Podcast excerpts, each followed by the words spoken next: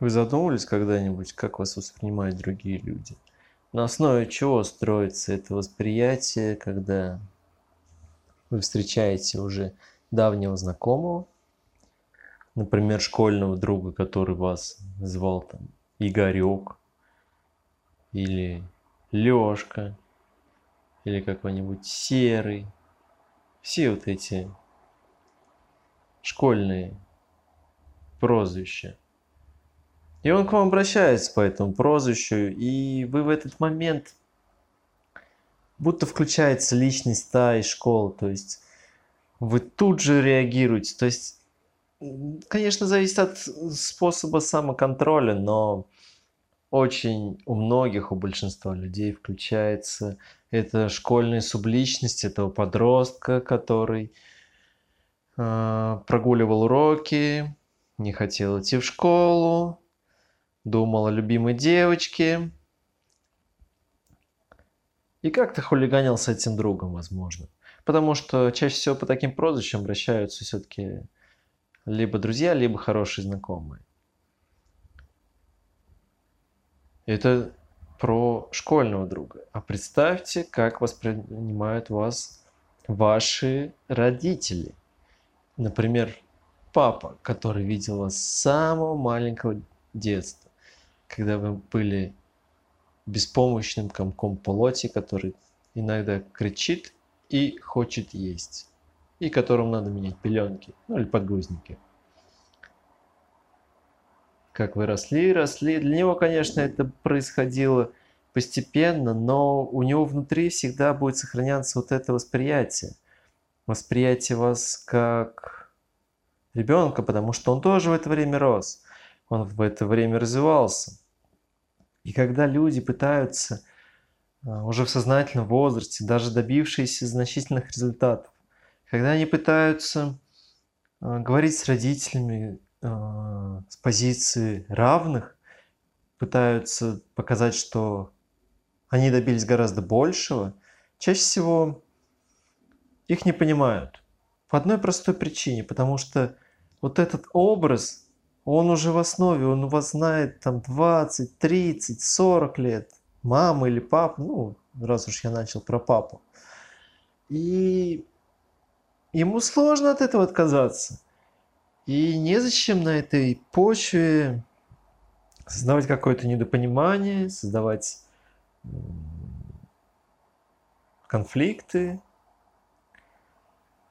И единственный способ, чтобы у вас не появлялись внутренние эмоции от того, что к вам относятся как к ребенку, единственный способ сбросить с себя их восприятие, то есть родителей, давних друзей, школьных друзей, недоброжелателей, а, бывшей девушки, с которой у вас не сложились отношения, или парня.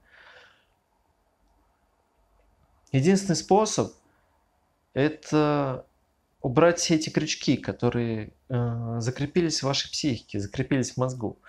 То есть вспомните ситуации, которые эмоционально вас связывают с этим человеком.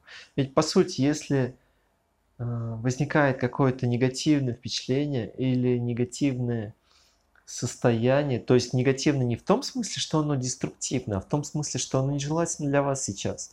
Если вы серьезный, например, а, уже предприниматель, бизнесмен, конечно, вам может не хотеться оказаться, почувствовать себя а, каким-то школьником, который боится учителей, который ждет каникулы, который переживает из-за двойки или тройки, или что он прогулял математику, переживает за поступление в институт. И это же все отнимает энергию. И просто, ладно, это люди, людей можно, допустим, убрать из своего круга.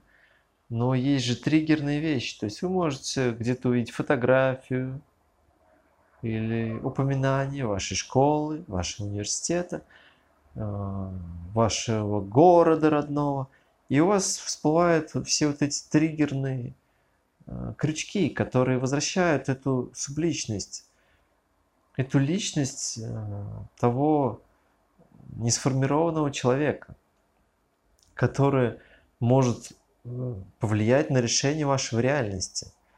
И это один из способов манипуляции, обращаться вот именно к этим вещам.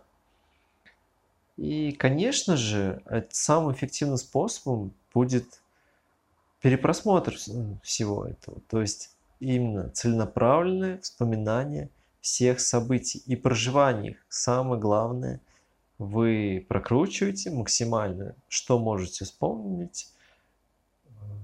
Все связано. То есть намеренно себя триггерите.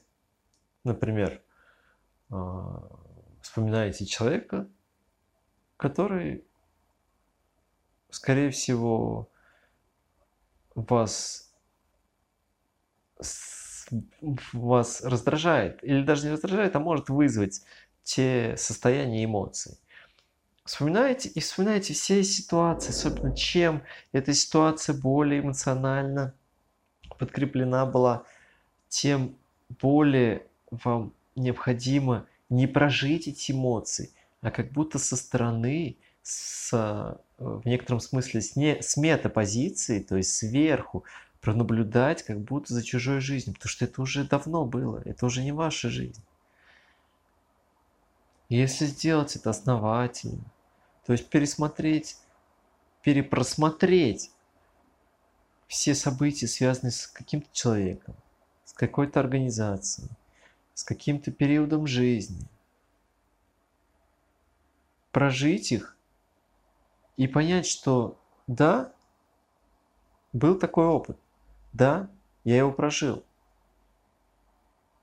И да, все эмоции, которые там были, я уже их не испытываю. Это было давно, это не происходит сейчас.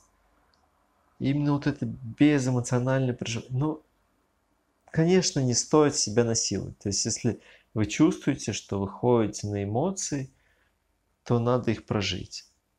Надо потом еще, еще, еще. Это как э, со старым любимым фильмом или со старым любимым сериалом, который вы вроде хотите посмотреть, смотрите раз, два, три, а потом уже через после очередного раза вы понимаете, что ну не идет, уже не интересно, каждый поворот известен. И так и здесь, только сериалом будет ваша жизнь, и каждая серия это отдельный день, который вы перепросматриваете старые серии, чтобы не для того, чтобы их вспомнить и освежить в памяти, а именно для того, чтобы скинуть груз ответственности, который вы на себя тогда наложили, сдержавшись и не решив ситуацию в моменте.